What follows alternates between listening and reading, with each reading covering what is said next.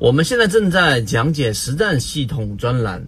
完整版呢有视频，非常详细的讲解和详细的图文讲解，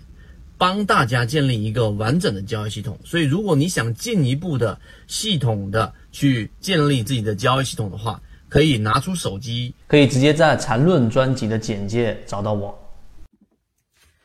大部分交易者。包括我们的船员问到了一个问题：外围市场的调整在十一之前觉得好紧张啊，对吧？外围由于美国的加息，市场的这一个资金不断的流入到美元当中，那很多的像日元贬值就非常厉害，外围市场的调整非常大。那外围市场跟 A 股市场的联动性这个话题，我们讲过很多。今天我们用三分钟来给大家再捋一捋，让大家清楚到底 A 股市场是不是我们想象中的跟。国际市场的联动性会非常强。第一，答案我们先摆出来，联动性并不是大家想象中的那么强。我们都知道，A 股市场里面调侃的说法就是，A 股市场就是这个跟跌不跟涨，对吧？就是外围市场涨得很厉害，A 股还好，但是外围市场一旦调整，A 股就会出现大幅的调整啊。这个其实就是我们所说的这种调侃式的语言啊。其实本质是什么？本质是 A 股市场，它本来就是我们所说的，由于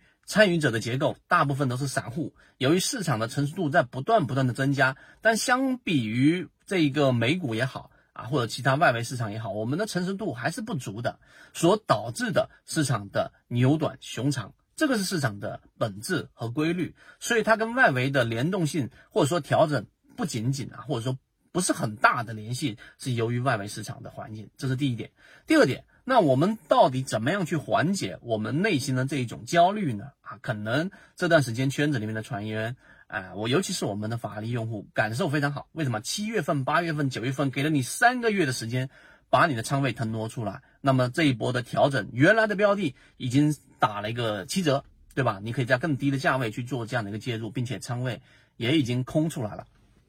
所以呢，第二点我们要清楚，所有的这一种风险规避都来自于我们说客观的数据。所以，怎么样缓解这种焦虑呢？第三点，认清第一点，刚才我们讲的跟外围市场的联动不是 A 股的上涨或者调整的最根本原因。第二个，你要了解最根本的原因是市场的我们的特性是不是有充足的资金，而且这个资金分为我们说的存量资金跟增量资金。如果更理解清楚一点，换一个语言就是场内资金跟场外资金。所以，当一个市场如果没有场外资金，仅仅在场内资金里面轮动的时候，这个时候其实已经非常临界到风险附近了。所以，当没有场外资金的时候，你在交易就以中短线或者是短线，以清仓或者中仓的这种配置来进行交易，并且要跑得快，将军。那么，如果连场内资金都已经玩不转了，整个场内没有场外资金增增增量资金进场，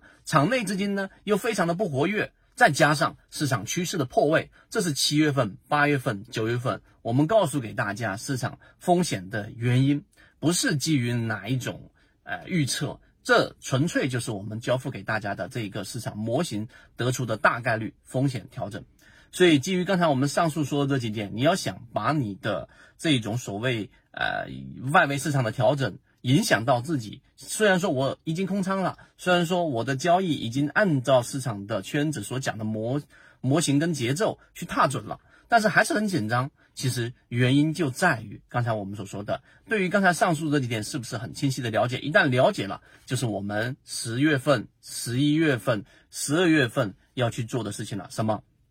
就是把仓位空下来之后，手里拿着子弹之后，真正的去进行交易，并且呢，这一个捕捉到我们所说的金鱼类型的中长线的标的。至于怎么样去捕捉，我们在后续的直播当中都会给大家提及。希望今天我们的三分钟能缓解你的这一种由于外围市场的环境对于 A 股市场的过度焦虑而可能导致的机会错失。好，今天讲不多，和你一起终身进化。